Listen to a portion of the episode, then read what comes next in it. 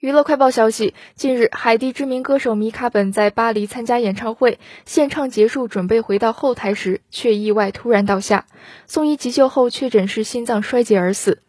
舞台场地方发表声明表示虽然当场已为他实行 cpr 等急救但他仍失去意识过世。在这痛苦时刻向他的家人与亲友表示哀悼。令人唏嘘的是麦卡本的妻子凡妮莎范范正怀有身孕她崩溃表示失去了人生的另一半。